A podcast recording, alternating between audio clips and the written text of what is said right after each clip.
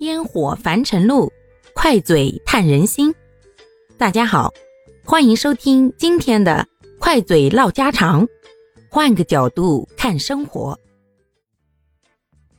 咱接着再来说说，这年轻人为什么就那么喜欢熬夜呢？熬的图的是个啥呀？你说晚上吧，有的人还做点事儿，有的纯粹就是刷手机、看短视频。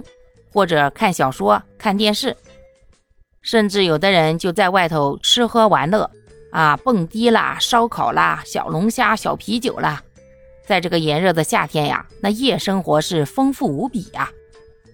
但是，真的对于他们来说，有什么不一样的地方吗？或许啊，有的人只是因为空虚寂寞罢了，感觉到了夜晚的时候呢，孤独。总会笼罩在心间，于是就找点事儿，让自己能够忙碌起来、热闹起来，这样呀就没空去想那些有的没的了。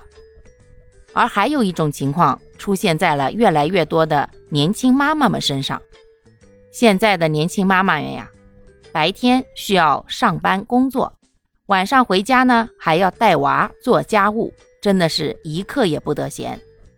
但为什么？他们那么累的情况之下，依然要选择熬夜，不愿意早睡呢？其实啊，有的时候只不过是想在短暂的时间之内做一下自己罢了。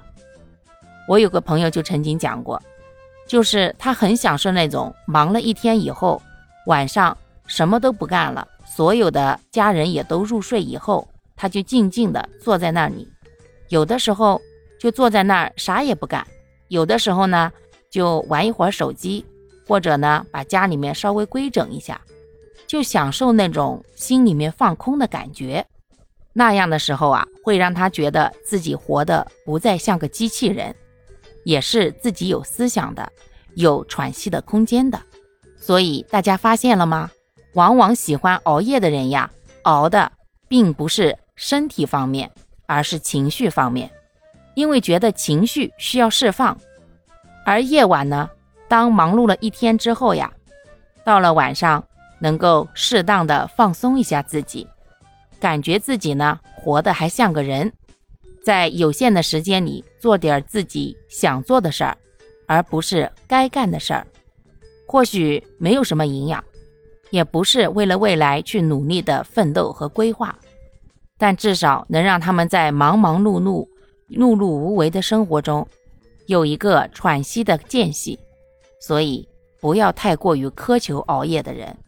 我们应该想的是，熬夜过后适当要补充睡眠，让身体保持输出多少、输入多少，维持在一个平衡的状态。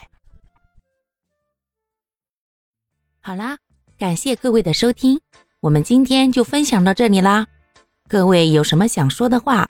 或者生活中的困惑，欢迎在评论区与我互动留言，我们可以共同探讨如何换个角度让生活变得更舒服、更美好哦。